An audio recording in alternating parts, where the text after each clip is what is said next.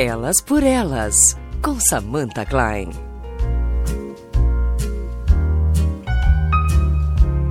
Olá, muito boa noite. Mais um episódio do Elas por Elas. Pertinho aí do final do ano, muita gente fazendo seus planos para 2020 e muita gente consolidando o que construiu em 2019. Hoje a gente vai falar sobre empreendedorismo, com foco, obviamente, nas mulheres. E para isso, chamei ao estúdio três mulheres de diferentes espectros, diferentes idades, diferentes negócios, para debater este tema. A Iva Cardinal, empresária idealizadora da Confraria do Batom. Boa noite, seja bem-vinda. Olá, Samanta, os ouvintes, os colegas aqui de bancada hoje. Um prazer estar com vocês no programa. Obrigada pela presença. Laura Pandolfo, que é Relações Públicas, empresária, presidente da Associação dos Jovens Empresários de Porto Alegre. Tudo bem? Seja bem-vinda. Tudo ótimo, Samanta. Obrigada pelo convite. É um prazer estar aqui com a Iva, com a Ana. Olá para os ouvintes. E a Ana Cláudia Bittencourt, que é diretora da IES Agência. Tudo bem? Tudo bem, Samanta. É um prazer muito grande. Quero agradecer o convite. E é uma responsabilidade muito grande estar com essas duas mulheres aqui, né? Para a gente falar sobre empreendedorismo feminino. Bom, segundo o, alguns dados né, promovidos pelo Sebrae especial, que sempre busca apoiar né, os empresários, pelo menos, e principalmente no, no início da, dessa carreira empresarial, mostram que entre os brasileiros entre 18 e 64 anos, 36 em cada 100 tem um negócio ou uma atividade empresarial ou então está no caminho para isso, uma vez que isso significa um, mais ou menos um terço da população. Esse foi o melhor resultado do país desde que a pesquisa começou a ser realizada no ano de 2002. Essa pesquisa também foca outras faixas etárias, uma pesquisa que ela é encabeçada pela Global Entrepreneurship Monitor, o GEM, onde mostra que a taxa de empreendedorismo total no Brasil é de 38%. Números não, nem sempre dizem muita coisa, né? São dados, fazem parte aí de uma realidade, mas a gente tem mais ou menos, um número que pode estar em ascensão, 52 milhões de brasileiros que têm um negócio próprio. E boa parte desses empresários são mulheres, as mulheres aí que vão buscando seus talentos, suas vontades, é, caminhos diferentes. Eu queria debater com vocês, assim, como é que vocês é, chegaram à conclusão de que seria bacana ter um negócio próprio? Começar Aí as três, é, nenhuma quer falar. Aí ah, joga uma para outra. Então tá. vamos começar com a Laura, que tem 26 anos e é presidente da Associação dos Empresários aqui de Porto Alegre. Bom, então, Samantha, eu nunca pretendi empreender na minha vida. Essa que é a verdade. Minha mãe é empresária, minha família, meus, meus tios são empresários, o meu avô era empresário. Mas uh, a gente tem uh, uma cultura de educação no Brasil que ela não te prepara para ser empresário. Então, desde o teu ensino básico, fundamental, até mesmo na faculdade, eles não te preparam para isso. E eu sempre fui ensinada a trabalhar para alguém apesar de ter essa influência em casa, eu não achava que eu queria ter o meu próprio negócio, porque eu sabia das responsabilidades e sabia que não era fácil, que era acordar muito cedo de manhã para abrir a empresa, sair, ser a última sair para fechar a empresa e fechar a caixa e administrar pessoas e contratar e demitir. Era uma responsabilidade que eu não achava que eu queria ter para minha vida. Eu estudei um tempo fora, e, na verdade, eu voltei com uma visão muito diferente do mercado brasileiro, porque eu acho que quando a gente vê o Brasil de fora, acaba entendendo um pouco melhor como que funciona o nosso país e, principalmente, questões de educação e empreendedorismo. E voltei uh, pensando realmente em começar a empreender, porque era uma época de crise, uma grande crise mesmo no Brasil. E eu pensei, ninguém vai me contratar, eu sou da área da comunicação, marketing, é a primeira coisa que as empresas demitem é o pessoal dessa área. Então ninguém vai me contratar agora. E aí eu comecei a empreender. Eu tinha uns amigos que tinham um, café. Na época, o gerenciamento de redes sociais era uma coisa que estava começando muito, muito pequeno aqui no Brasil ainda. Uh, apenas grandes agências faziam e cobravam muito caro por isso. E eu comecei a participar da AGE como associada. E aí eu comecei a entender a necessidade do pequeno e, e, e médio empresário de ter uma pessoa para fazer isso para sua empresa, porque afinal de contas é um investimento barato, tu investir em redes sociais, em gerenciamento, em anúncios. E esses empresários eles não tinham um budget muito alto para contratar uma grande agência para fazer. E foi aí que eu comecei e hoje, graças a Deus, estou muito feliz com a minha escolha fui ampliando um pouco os negócios. Hoje eu também faço uh, eventos corporativos, de experiência para outras marcas. E estou bem feliz com a minha escolha, apesar dos pesares e das batalhas do dia a dia. Iva. Então, também talvez um pouco parecido com, com a Laura, uh, eu venho de uma família que, por parte de pai, é de empreendedores, tanto que meu pai sempre incentivou o empreendedorismo né, nos filhos, mas a minha mãe de, uma outra, de um outro tipo de pensamento, assim. Então, eu cresci com uma certa dicotomia, né? Minha mãe queria, é, na época, é, que eu fizesse concurso público, enfim, e meu pai dizendo para empreender. Então, eu cresci com aquela aquele dilema, né, familiar. Mas eu comecei a minha vida profissional uh, como em programas de trainee e tendo uma vida executiva e tal. E só em 2004 Uh, que eu decidi que não era para mim, que eu queria dar um passo e, e, e, ser dona do meu próprio negócio. Então, nessa época, eu fiz uma viagem também para o exterior, e aí também como a Laura, a gente volta com uma cabeça um pouco diferente. E houve uma oportunidade para mim de abrir uma empresa de consultoria. Né? Na empresa que eu trabalhava antes, veio o convite. Então, eu empreendi por oportunidade. É, em 2004, abri daí uma empresa de consultoria e sempre tive, além da consultoria, algum negócio em paralelo, algum segundo negócio em paralelo. E quando tu mencionaste a questão da pesquisa GEM, que eu gosto muito, porque é uma das pesquisas mais completas né, sobre empreendedorismo no mundo, né, são mais de 80 países que participam, e aqui no Brasil, o Sebrae, a gente traz uma realidade de muitos pequenos negócios, alguns empresários começando por oportunidade e outros por necessidade. Né? E infelizmente as mulheres encontram muito mais o, a veia empreendedora por necessidade, por ter uma grande quantidade de mulheres que são chefes do, do lar, né? são é, as pessoas que decidem, inclusive financeiramente, em nome da família. E eu, ao contrário, empreendi por uma oportunidade, né? Por algo que vi ali que seria interessante para mim. Mas, infelizmente, não é a realidade da maioria das mulheres. E esse estudo também, o GEM aponta, esse ano agora, de 2019, uh, que dos negócios iniciantes, 53% são empreendidos por, por mulheres. Mas que, passado dois ou três anos, esse percentual já cai a maioria dos homens permanecem né, com seus negócios e as mulheres muitas vezes fecham os seus. Então também a questão da persistência, né, é, de manter o foco, manter o propósito, transformar aquela necessidade numa oportunidade mais tarde, né? Então hum. estamos aí para isso. É porque não é fácil também, né? Num cenário de desemprego que a gente tem aí 12 milhões de desempregados, muitas vezes a necessidade é o que faz a oportunidade, né? Isso é, é claro, daí é aí é que o Sebrae vai mostrar que boa parte do percentual de empresários e empresárias acabam encerrando suas atividades antes dos dois anos de vida, né? Mas eu gostaria que a Ana Cláudia também falasse, porque tem uma história bem longa também aí com a IES Agência, né? Bom, eu tenho um pouquinho diferente. Uh, eu não venho de família de empresários. Meu pai era pedreiro, ferreiro, e a minha mãe era dona de casa, e nós éramos seis filhos.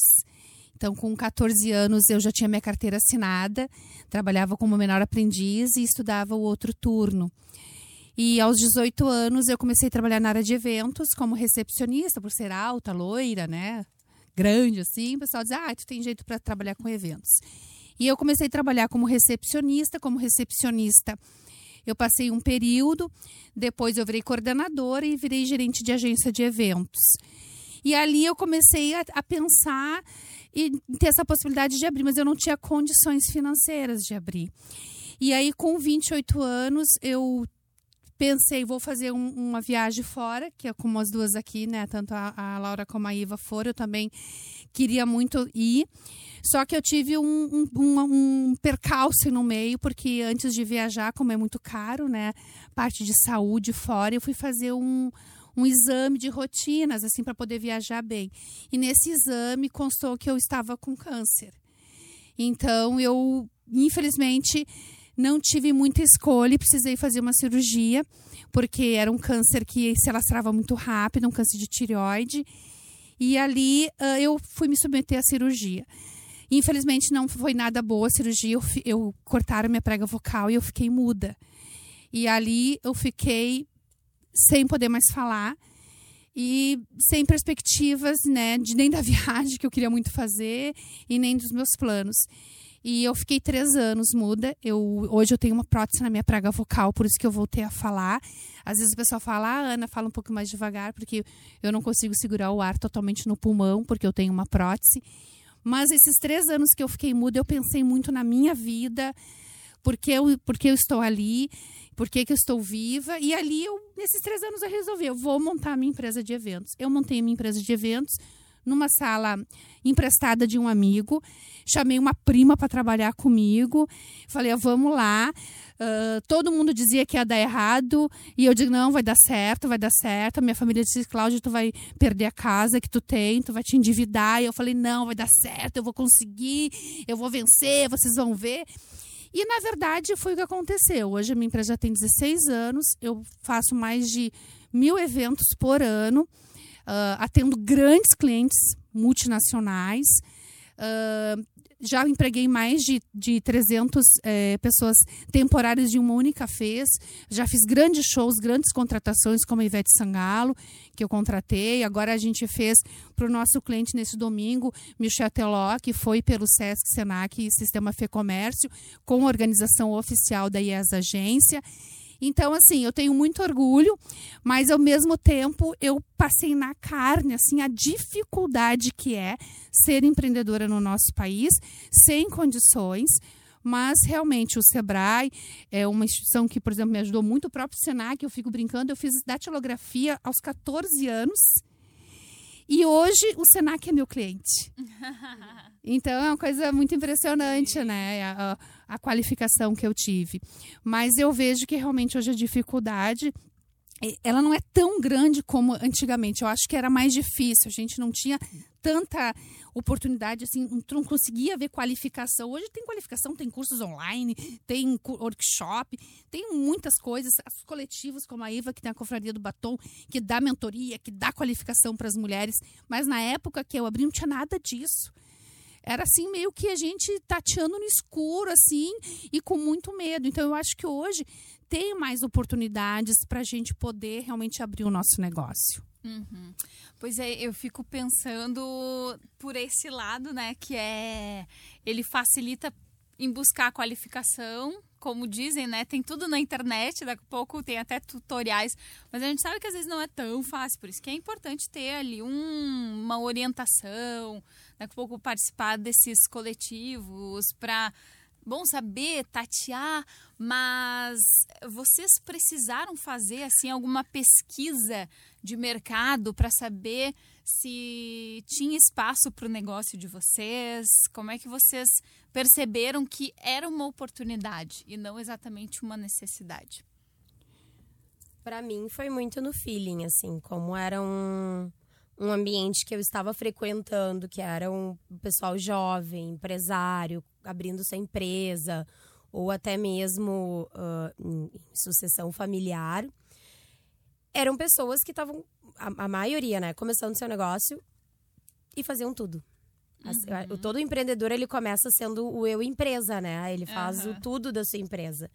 E era isso que eu percebia, na verdade. Poxa, a pessoa ela é o administrativo, o gestor, o, o faz tudo, o, o jurídico, a comunicação, o marketing, a venda. A pessoa faz tudo. E o que que acontece? A gente acaba pecando em alguma coisa que a gente não é muito bom. E eu pensei, por que que eu, que sou muito boa nisso, acabei descobrindo, graças a modéstia à parte, acabei descobrindo que eu realmente faço isso muito bem, porque eu sempre já tive esse feeling, eu vou atrás, eu busco, eu estudo, eu me capacito por que, que eu não cuido dessa parte para essas pessoas, para que elas foquem em outra, outra parte do seu negócio, para que eles possam crescer? E eu possa ajudar eles a crescer também. Então, para mim, foi muito no feeling, assim, essa questão da oportunidade. Eu não estudei o mercado, eu não vi se realmente, se eu abrisse daqui três, quatro anos, eu ainda ia estar com a minha agência. Foi uma questão de feeling. Eu fui adaptando também muitos serviços da minha agência pensando nisso e, e, vivendo o mercado. Eu acho que o empreendedor é assim, né? Ele vai vivendo o mercado e ele vai vendo para onde que ele tem que onde ele tem que correr e o que, que ele tem que fazer, de que forma ele tem que se aprimorar. Então, para mim, foi muito no feeling. É, eu, como consultora, eu sempre recomendo aos meus clientes que façam pesquisa, que façam um plano de negócios estruturado ou mais simples, enfim, conforme né, a disponibilidade, o tempo né, e a profundidade que se deseja ter. Mas, especialmente com a Confraria do Batom, não fiz nada disso. Caso de Ferreira espeta de pau, né? Uh, a Confraria nasceu de maneira muito despretensiosa né, há 10 anos atrás. A ideia eram mulheres amigas reunidas em torno de um conteúdo de qualidade. E eh, foi desde de quando era só um evento realmente assim das amigas no condomínio da minha casa, assim, no, salão de festas do, do condomínio, foi, ela foi crescendo a partir da necessidade, da observação da necessidade, porque lá em, há 10 anos atrás não era tão comum né, as mulheres se reunirem, juntarem forças, irem se desenvolvendo de maneira coletiva e umas ajudando as outras. Né? Então foi algo natural, tanto que passado 4, 5 anos, ali por volta de 2013, é que eu decidi transformar esse projeto em algo uh, com uma cara mais empresarial mesmo, né? Aí ela passou a ser uma unidade de negócios dentro da minha empresa de consultoria. Hoje ela tem um CNPJ próprio, enfim, porque já cresceu. Uh, mas foi muito na observação de, daquele grupo, das necessidades daquele grupo e aonde que eu conseguiria contribuir. Então, acho que talvez a, a, a Laurinha também comentou, né, de ah, foi muito no feeling e tal. Eu acho que mesmo quando a gente decide uh, de maneira consciente ou inconsciente seguir por esse caminho, né, do ir tateando, ir crescendo aos pouquinhos, de começar pequeno e, e identificando oportunidades, problemas dos possíveis clientes que a gente possa resolver, eu acho que sempre é importante um olhar atento, né? seja para o seu negócio, seja para o mercado, aonde estão as lacunas, onde estão os problemas que a gente pode trazer alguma solução e sempre observando também com total humildade o que, que a concorrência está fazendo, né? Para que a gente possa oferecer uma solução de produto ou de serviço, enfim, do que for o negócio, uh, tão boa quanto ou melhor, né? Porque uh, é essa a intenção né, dos negócios que querem se estabelecer. São raros, os negócios são completamente uh, novos, exclusivos e tal. Então, alguém em algum momento já está fazendo aquilo. Então, a gente tentar se preparar para fazer de maneira menor, melhor, mais barata, mais eficiente, enfim. Então, acho que mesmo quem segue esse caminho de algo mais empírico, sem ter um, uma pesquisa, um estudo anterior, que eu acho que é super importante, e isso é também uma característica bem feminina, né? As mulheres, em geral, se preparam mais para abrir os seus negócios.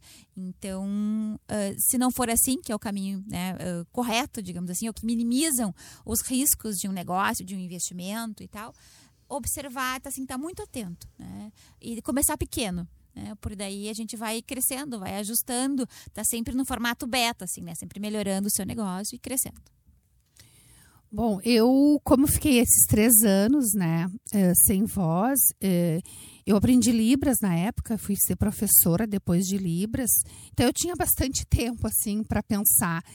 E, e, eu procurei, assim, uh, na época, uma consultoria do Sebrae, que, que está, é super acessível, assim, e, e fiz um plano, assim, de um projeto, assim, Uh, mas também nada muito é, requintado, assim, né? Fiz um plano, mas eu, eu acredito em duas coisas, assim, que eu possa dizer que no meu caso deu certo. A experiência, porque era o que eu sempre fiz e sempre estava dentro de agências de eventos e, e trabalhando com eventos, então foram muitos anos mais de 10 anos trabalhando nessa área, então eu via o que dava certo, o que não dava errado, e, e sempre tive aquela vontade. Então eu, eu olhava as coisas com um certo tom. Tipo assim, ah, aquilo ali eu não vou fazer quando eu tiver minha agência. Ah, isso aqui deu certo, então vai pro meu caderninho de coisas que eu quero colocar na minha empresa. E a outra coisa que eu falo é o amor, é a vontade de tu fazer alguma coisa que tu realmente goste. Porque tem duas coisas muito diferentes. Tu ser investidor, tu vai investir no negócio. Não precisa ter amor, ter nada. Tu vai lá e vai botar dinheiro e vai investir. E a outra coisa é tu começar um negócio pequeno teu, porque tu tem que ter muita força de vontade e, tipo assim, eu vou acordar agora com toda a garra e eu vou dar meu sangue, eu vou estar tá feliz e vou até até meia-noite, estou feliz. E é assim que o meu trabalho ele, faz, e eu, eu acredito que a fórmula do sucesso de pequenos negócios é você amar muito o que faz. Porque daí tu não vai trabalhar com sacrifício, tu vai trabalhar com amor. E mesmo que o resultado não seja aquele esperado, o resultado da felicidade é. Porque tu está uhum. caminhando e está fazendo uma coisa que te dá prazer e que te dá é, um retorno favorável, um retorno de bem-estar. E o que fazer para que os funcionários, quando eles começam a ser agregados, né? Claro, vai crescendo o negócio, vai deixando de ser somente familiar, tenham também esse, esse amor, essa vontade, porque a gente sabe que é uma relação sempre complicada lidar com pessoas. Eu digo isso em qualquer trabalho, né? Pouco vai ali no supermercado, às vezes a relação também é conflituosa, mas como empresário, assim, para ver esse outro lado, né? Como é que a gente faz para incentivar que os trabalhadores também tenham esse, esse amor, essa paixão pelo negócio? Essa eu quero ouvir da Ana. É. Assim, é até bom tu falar isso, porque é, até aconteceu uma coisa ontem, né? Ontem eu, eu fiz a nossa reunião com, com meus colaboradores, né? E, e assim, uh, eu tive várias fases, entendeu? Quando eu tinha, eu tive vários funcionários, 200, depois eu tive, abaixou, porque a área de eventos, ela começou a trabalhar muito temporário, antes eu não podia contratar a minha, a minha, a, a, a, parte de trabalho, que, enfim, hoje mudou as leis, então está um pouco mais dinâmico, mas eu já tive muitos funcionários. Hoje eu tenho bem menos e muitos temporários, eu contrato, contrato por job. Mas ontem a gente fez esse, esse é, encontro, né? E a gente fez uma retrospectiva. Então, eu, o, o que, que eu vejo no meu grupo, sabe? E isso eu digo para elas que eu sou muito grata porque hoje eu tenho condições de, de fazer coisas que não me dão retorno financeiro, porque eu sou muito envolvida com associações, quando ela disse, ah, trabalha muito na, na associação, e isso não traz retorno financeiro. Então, tu tem que ter uma certa estabilidade para conseguir, porque ou tu ganha dinheiro, ou tu te dedica ao social e ajuda outras pessoas. E é na minha empresa, eu tenho pessoas que fazem o trabalho como fosse eu. E isso eu falei para as meninas antes. Eu, eu tenho gratidão porque eu, eu sei que muitas pessoas me invejam, porque eu sei que tem gente que tem que estar tá olhando se o funcionário está fazendo certo. E eu não preciso disso. Eu sei que vocês estão lá trabalhando como fosse eu mesma, vestem a camiseta. E aí eu dei para elas o potinho da gratidão, né? Que ali para elas fazerem os 22 dias de gratidão e falei que uma que eu já estava fazendo e que uma da, do, dos meus sentimentos de gratidão é por ter essa equipe. Então eu acho que o segredo é tu também trazer as pessoas para perto de ti e é que as pessoas que estejam trabalhando contigo amem o que fazem. Porque é diferente tu fazer pelo, tipo, eu tenho que fazer para pagar a minha conta no final do mês e eu fazer porque eu gosto, porque me dá prazer, que nem tu, Samantha, por exemplo. Eu olho na tua feição e digo, ela gosta de fazer o que tá fazendo. tu transparece é, felicidade, entendeu? Tu mostra que tá aqui feliz, tu não tá aqui tipo, que saco. E é verdade. Tô entrevistando essas três malucas. Pelo amor de Deus. Aí, Fernandinho já tá acabando o horário. Não. Então é isso que dá, isso contagia. É, é verdade. Contagia Por mais que a gente canse quando a gente gosta do trabalho, trabalho. Claro, todo mundo gosta de descanso, de férias, de remuneração, se for boa, melhor ainda, né? Mas é óbvio que o gostar do trabalho faz toda faz toda a diferença, faz a diferença na vida da pessoa, como ela encara o, o acordar, porque assim, eu vou dizer assim, ah, eu gosto de acordar cedo, se eu disser isso, eu estarei mentindo, não gosto, mas deu, sabe, acordou, tomou um banho, vai, a vida segue, né, e, tipo, isso é, mas isso é uma coisa de cada um. Tem gente que gosta mais de ficar acordado até tarde. Tem gente que ama acordar às 5 da manhã, tomar seu chimarrão, seu mate cedinho, né? Eu conheço várias pessoas que são assim, acho o máximo. Mas é diferente quando a tua tarefa é bacana no dia seguinte, o propósito. Então, sempre é. Só que assim, nem todo mundo tem essa oportunidade, né? Eu fico pensando neste lado também. Ah, eu vou fazer o trabalho dos meus sonhos, mas como fazer, já que eu não tenho trabalho dos meus sonhos, como fazer com que este trabalho que eu tenho seja bom, né, não seja um fardo que seja, né? Eu acho que essa também é uma é, é um, uma fórmula importante. Quer dizer, não sei se existe fórmula, acho que fórmula não. Assim, o que, que eu acho interessante? Eu, eu hoje eu tenho ex-colaboradores que são meus clientes. Então, uhum. eles trabalhavam comigo. E, e, assim, eu digo que a, que a Yes, ela fabrica bons, bons profissionais porque passa por ali, se vai embora. Então, eu tenho uh, gerente que está tá de, de, marketing na Arena do Grêmio, de gerente. Eu tenho lá no Senac vários também. Uh, tenho o Sebrae.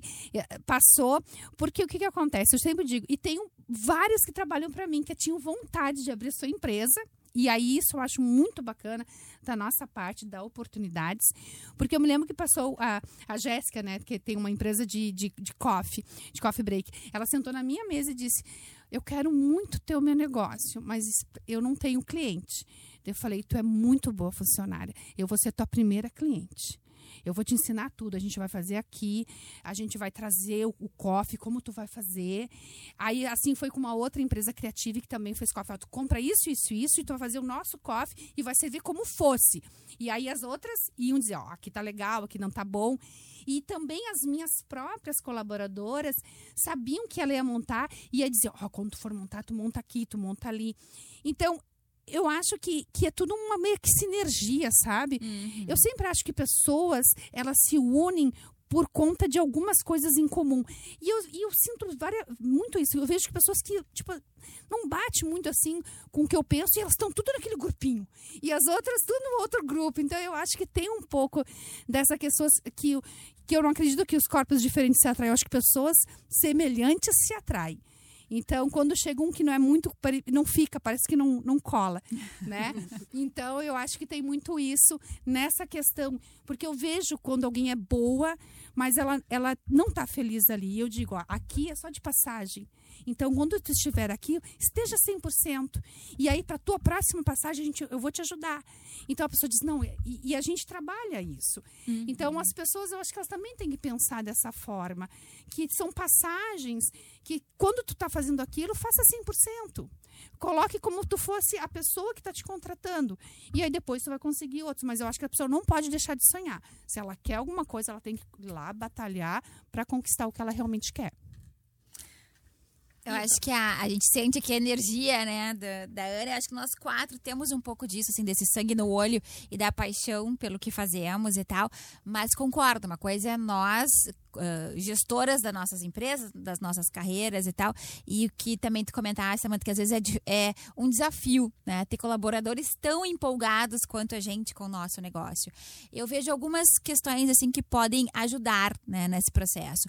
Um deles é saber o propósito da empresa, o porquê que tu estás ali trabalhando. Aquela vibe de eu tô aqui colocando tijolo nesse muro ou eu tô construindo uma catedral, né? Então, a, o funcionário, o colaborador, entender qual é o propósito e que aquele trabalho dele, por mais simples que seja, ou lá, né, o mais elaborado, como a Ana comentou, gente que faz trabalho como ela dentro da empresa, é saber assim qual é o propósito daquela empresa, né? Tipo, para onde que meu trabalho de servir o cafezinho ou de fazer uma negociação de um contrato maior, enfim, ele vai fazer com que o, a empresa né, vá mais adiante ou chegue aonde deseja estar.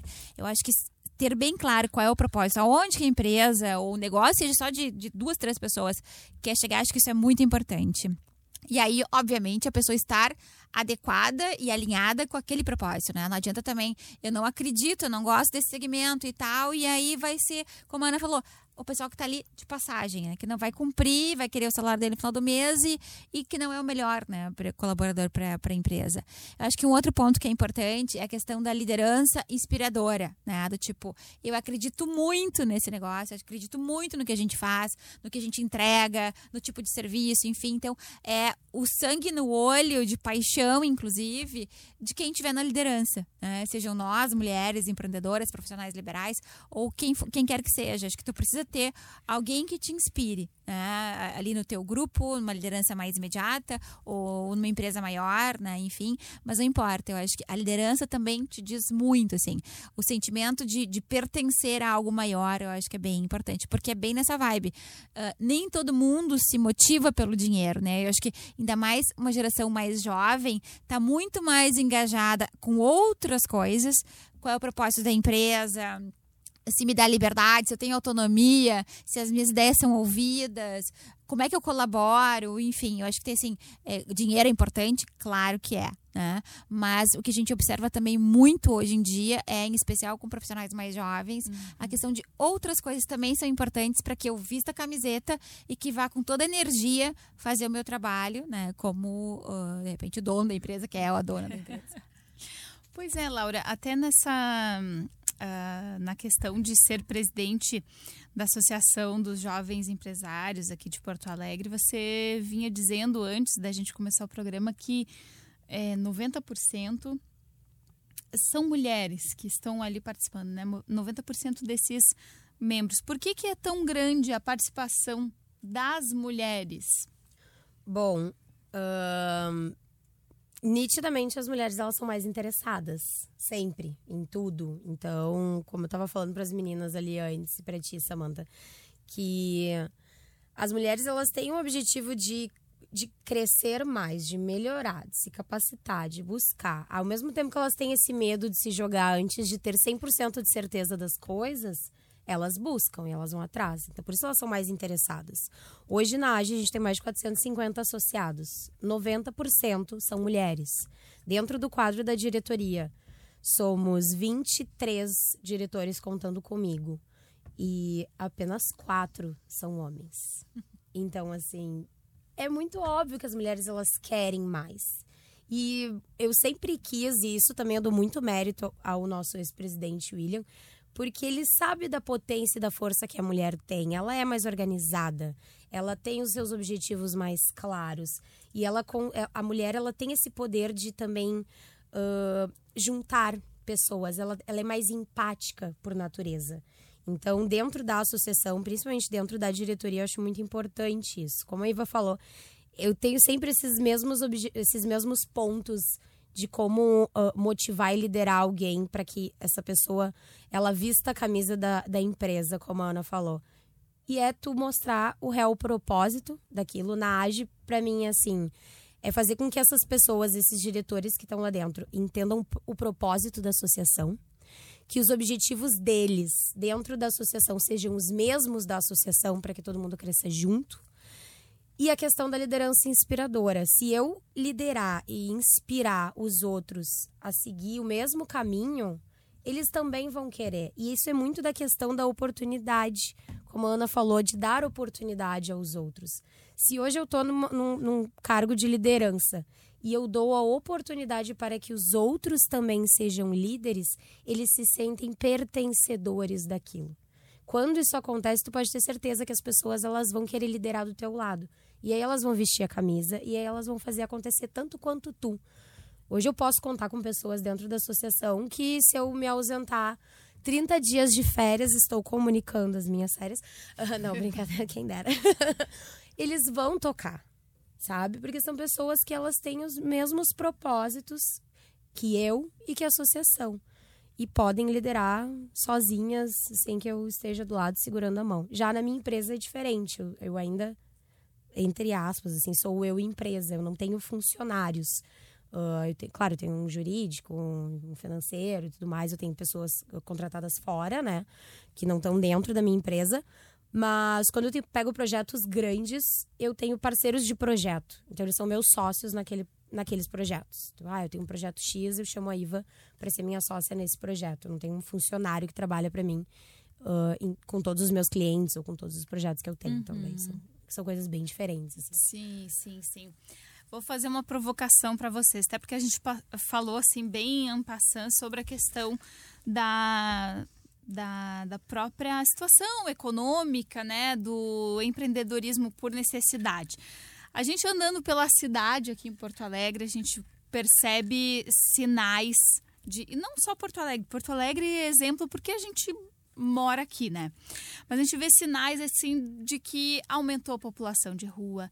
A gente anda pela redenção e você vê assim que aumentou o número de, de pessoas de todas as idades vendendo um doce, vendendo um salgado, vendendo balinha, vendendo qualquer coisa. Isso não é empreendedorismo, né? Mas é uma necessidade que as pessoas têm de fazer algum dinheiro, de vender alguma coisa. A gente vai ali na, na rua da praia, a gente vê o que está a gente vê o que está acontecendo, não consegue nem caminhar de tantas pessoas que estão vendendo é, brinquedos e materiais da China.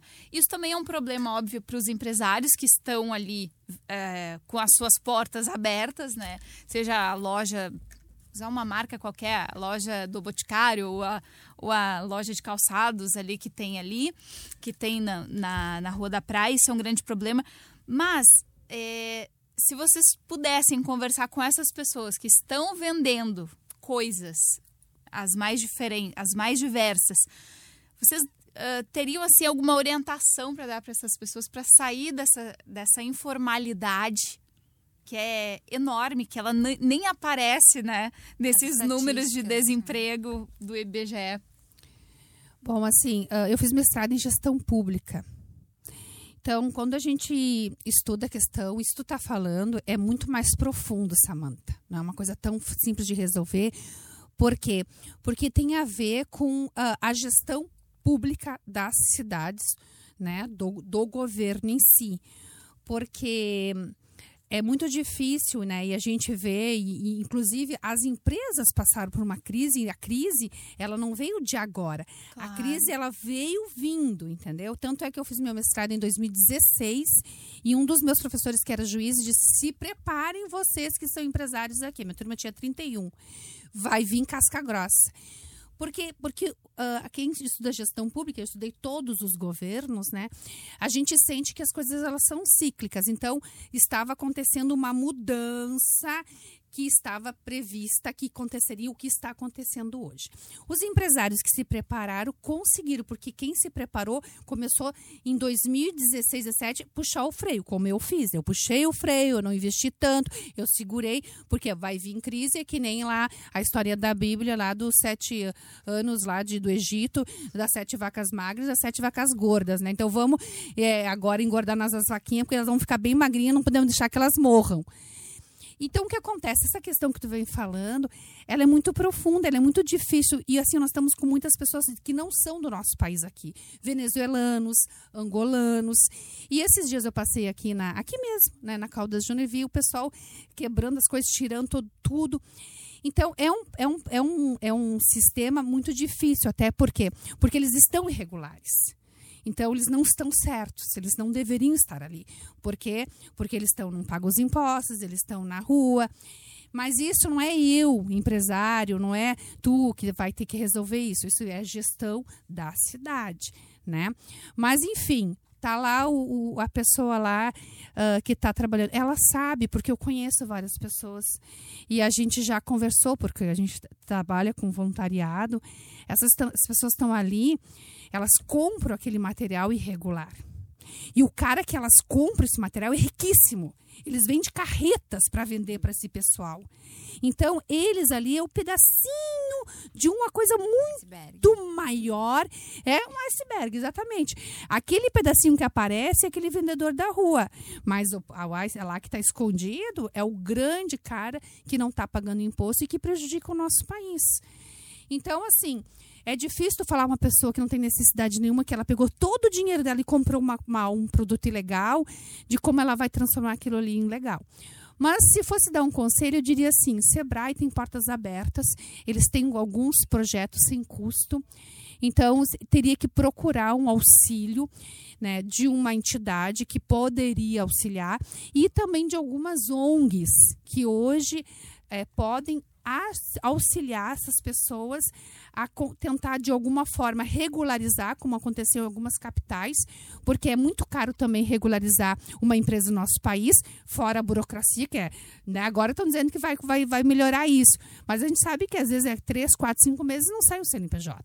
Então, a gente é todo um processo que é muito mais profundo, mas seria um conselho seria: procura algumas entidades que podem te auxiliar e procura algumas ONGs que possam estar tá te colocando talvez num processo dentro de um contexto em feirinhas, feiras artesanais, feiras nas praças, talvez tentar colocar eles num contexto semelhante a esse. Mas é, isso é muito mais profundo de a gente resolver. É, eu concordo, faço minhas palavras da Ana, né? É, isso é um problema que um problema sobre um ponto de vista, né, que vem de várias raízes diferentes, desde a questão de é, estrutural, econômica, é, de acolhimento dessas pessoas, preparação para o mercado de trabalho, enfim. Então a gente poderia ter um programa só para discutir isso, né? Mas e também a gente tem que olhar, ter um olhar humano, né, no ponto de vista de, tá bom, eu como empresária ou como no caso da Ana que tem um conhecimento é, profundo em gestão pública, enfim, não acho certo porque tem tem os impostos, tem o empresário ali do lado que tem todos os seus custos trabalhistas, de impostos, de localização, de alvará, enfim, e se sente prejudicado, enfim. Mas Uh, além de concordar com a Ana, eu faço aqui daí um, um, uma parte que é o lado humano dessas pessoas, né? É que também não deixa de ser um problema, e aí por isso o encaminhamento seria, como a Ana falou, de para ONGs ou para o próprio Sebrae, que tem um esforço importante para tornar formal os negócios através de MEI, de cursos, enfim e tal.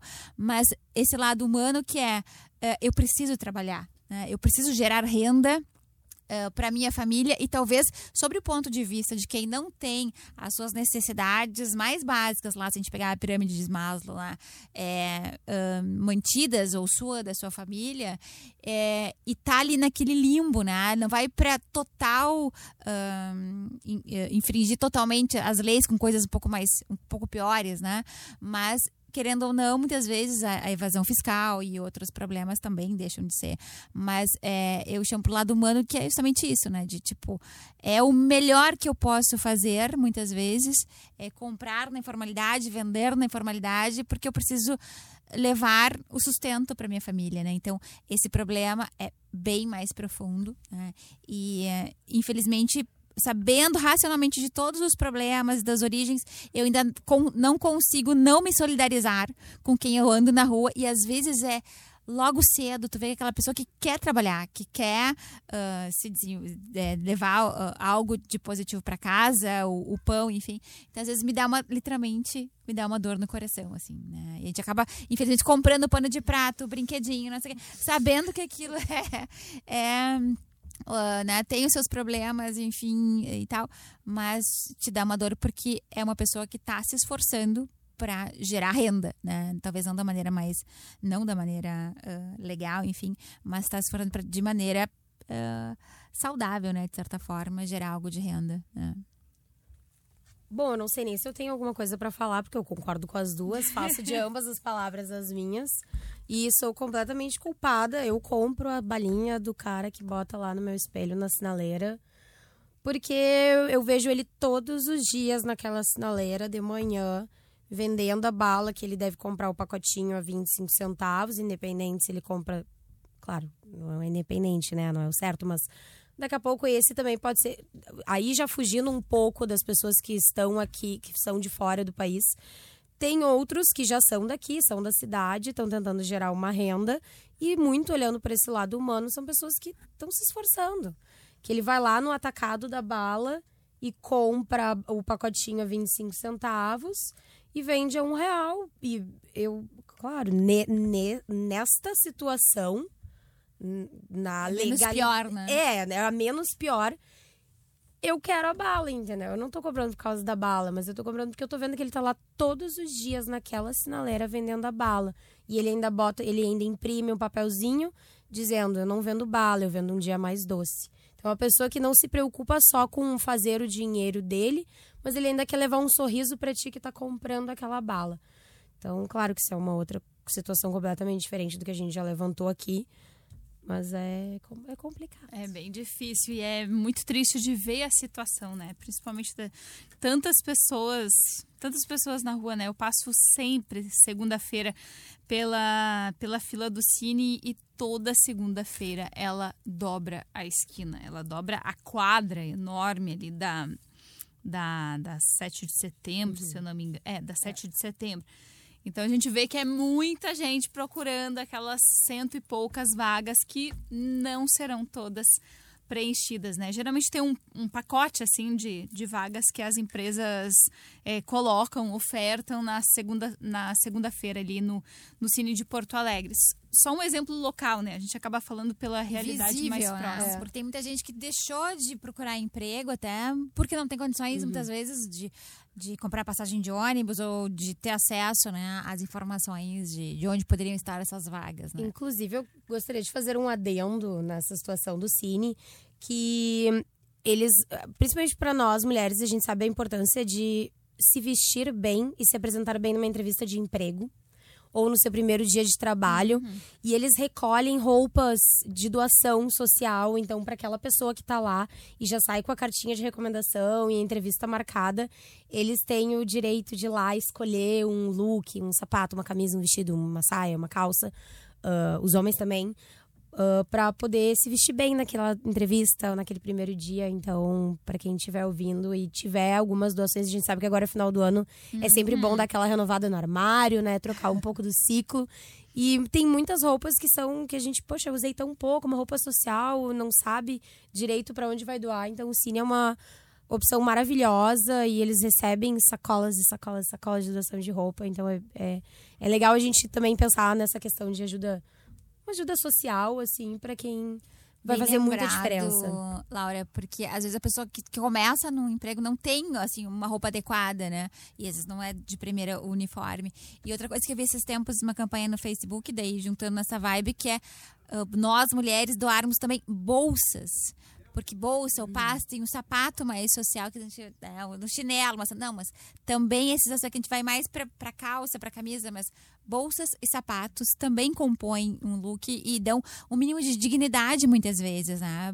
Pra essa primeira busca de, de, de emprego. E como é importante uma bolsa é, é fundamental, né? Como a gente às vezes esquece desse tipo de, de doação, às vezes acaba deixando lá no fundo do, do guarda-roupa, nunca mais vai usar, sendo que outra pessoa poderia estar utilizando muito melhor do que, do que a gente que talvez vá usar uma vez no ano ou nunca mais, né? Bom, a gente está assim, caminhando para o final do programa, mas a gente ainda pode falar sobre a questão do, do desafio mais focado na mulher mesmo. Vocês ah, estimam assim que tem algumas barreiras maiores para as mulheres empreenderem? Ah, Ana manda aqui, pelo amor de Deus, né? Ah, pode ir, Ana. Vai, Ana. Eu acredito que sim, que tenha. Porque eh, as mulheres, a gente. Eu acho que mudou muito, tá? Eu, eu sou muito assim, acho maravilhosos os coletivos. Né? A Iva aí, que foi uma. Uma que abriu né, o- o- essa área aí, e depois dela veio vários outros. Ah, porque o que acontece? As mulheres, elas têm muitas crenças limitantes. Nós, mulheres, a gente foi criada para ser princesa, né? Para cuidar de casinha.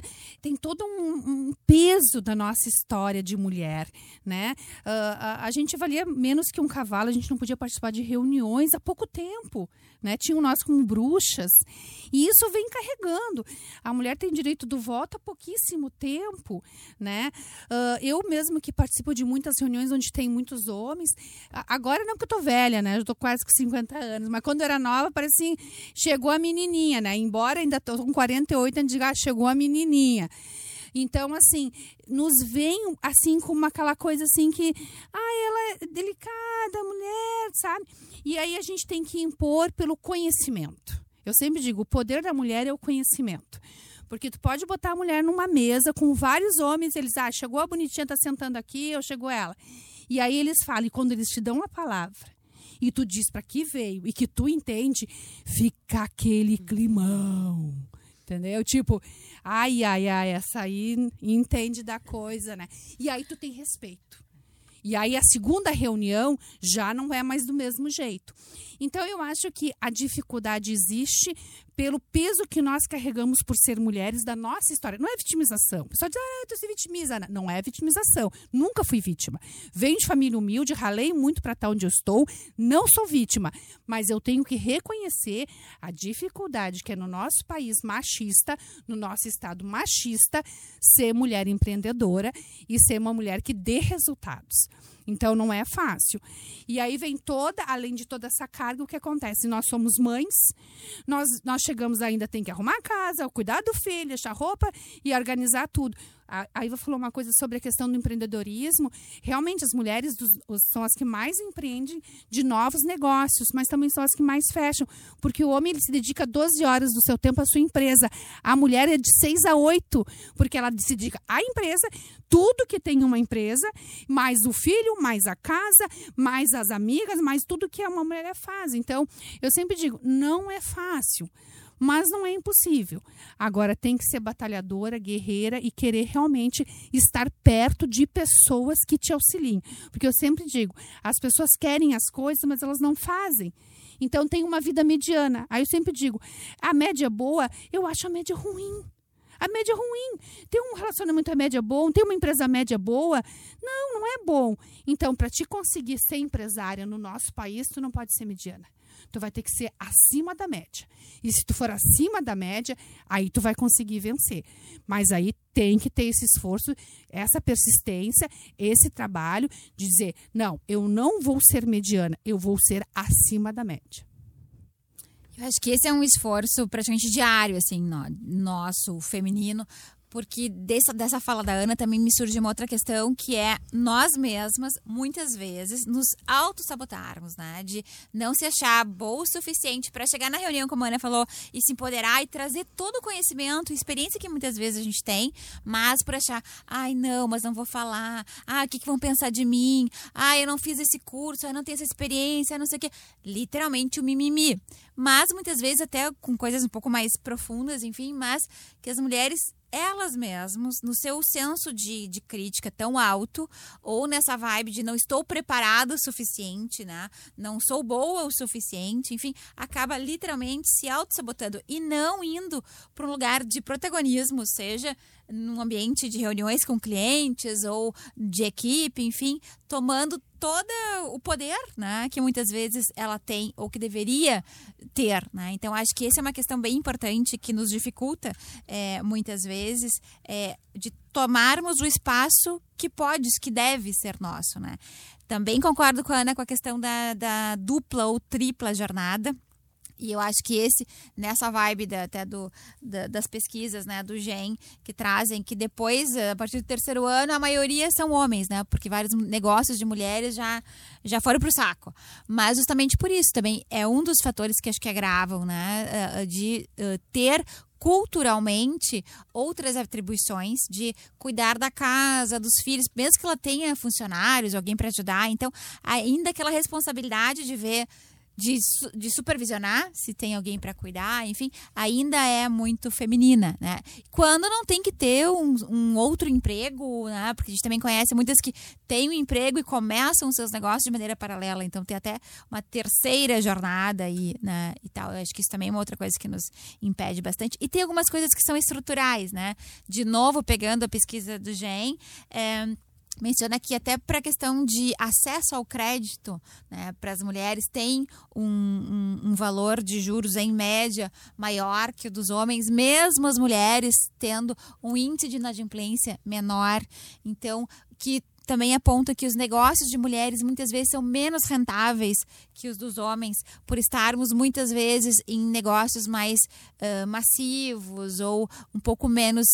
Um, com menos tecnologia, enfim, então acaba sendo negócios em geral menos rentáveis, e aí isso também atrapalha. Então tem algumas questões que são estruturais, mas tem algumas coisas que são cabe a nós de maneira individual mesmo controlar tomar as rédeas da sua própria vida. Eu acho que a vibe dos coletivos também ajuda bastante, das associações, das entidades, das ONGs, é, de procurar ajuda. Né? A mulher é normalmente mais aberta a isso, uh, e tem muita gente que diz: ah, não, mulher não se ajuda, puxa tapete e tal. Eu sou totalmente contra a isso, em especial quando a gente vai empreender, em especial quando a gente é dona de um pequeno negócio, por uma questão de sobrevivência, a gente tem que se ajudar. E eu acho que nesses coletivos acaba que uma já passou por aquela situação já faliu, já, já ficou grande, já contratou, já demitiu, já teve perrengue com cliente, com fornecedor. Então, ao a gente sentir a vontade confiante nesses grupos, outras mulheres podem nos ajudar. A gente pode ver que tá, não é o fim do mundo. Vou recomeçar, vou buscar por esse caminho. Então, acho que também um outro aspecto bem importante que cada vez mais a gente tem que estar tá aberta, participar, não só no sentido de buscar informação ou ajuda, mas também de oferecer ajuda, porque todas nós podemos ajudar de alguma forma, com informação, com a troca de experiência, com histórias inspiradoras, com a garra, com a energia, enfim, com sempre a gente tem alguma coisa que pode colaborar para outra mulher, para reforçar outra mulher. Bom, eu concordo com as duas. Uh, ainda não vivo uma jornada tripla de filho. Quer dizer, eu tenho filho canino, mas não dá tanto trabalho. dá trabalho também. É, mas não dá tanto. Eu deixo na avó boa parte. Minha mãe me ajuda bastante. Mas eu vivo uh, uma pegada mais jovem mesmo. Então, eu convivo com mulheres muito jovens que estão empreendendo que já não querem ter filhos tão cedo, que muitas vezes até não querem nem ter marido, porque a gente sabe que eles incomodam. E é verdade, gente, dá mais trabalho ter marido do que filho. Né? Muitas vezes ele é quase um filho, assim. Então, eu convivo com, com jovens, com mulheres que estão mudando muito esse pensamento. Uh, o empoderamento feminino, eu acho que ele veio mais para mostrar que menos mimimi e menos vitimização e mais botar a mão na massa e mostrar o porquê que tu tem aquele respeito, porque uh, que tu merece aquele cargo, aquela posição. Eu acredito muito em meritocracia. Então, eu convivo com mulheres que já colocam o seu negócio em primeiro lugar. Eu sou uma delas. Eu coloco meu negócio. Tá, não, família sempre, mas assim, eu me dedico muito mais ao meu negócio e muito à associação, porque esse é o meu foco, meu objetivo de vida hoje, nesse momento, nessa fase que eu estou vivendo. Claro, eu tenho 26 anos, eu não tenho filhos, não quero ter tão cedo. Então, é o meu foco, é o meu objetivo. Vejo que muitas mulheres estão já indo para esse lado e estão começando a se arriscar um pouco mais e apostar mais alto nelas mesmas. Muito obrigada, meninas. A gente vai ficando por aqui. Eu agradeço a presença da Iva Cardinal, da Laura Pandolfo e da Ana Cláudia Bittencourt. Lembrando que ao longo da semana o programa também vai para o nosso Spotify lá na Rádio Guaíba. E agradeço também ao Guilherme Silva, que comandou as gravações. A gente vai ficando por aqui. Até o próximo.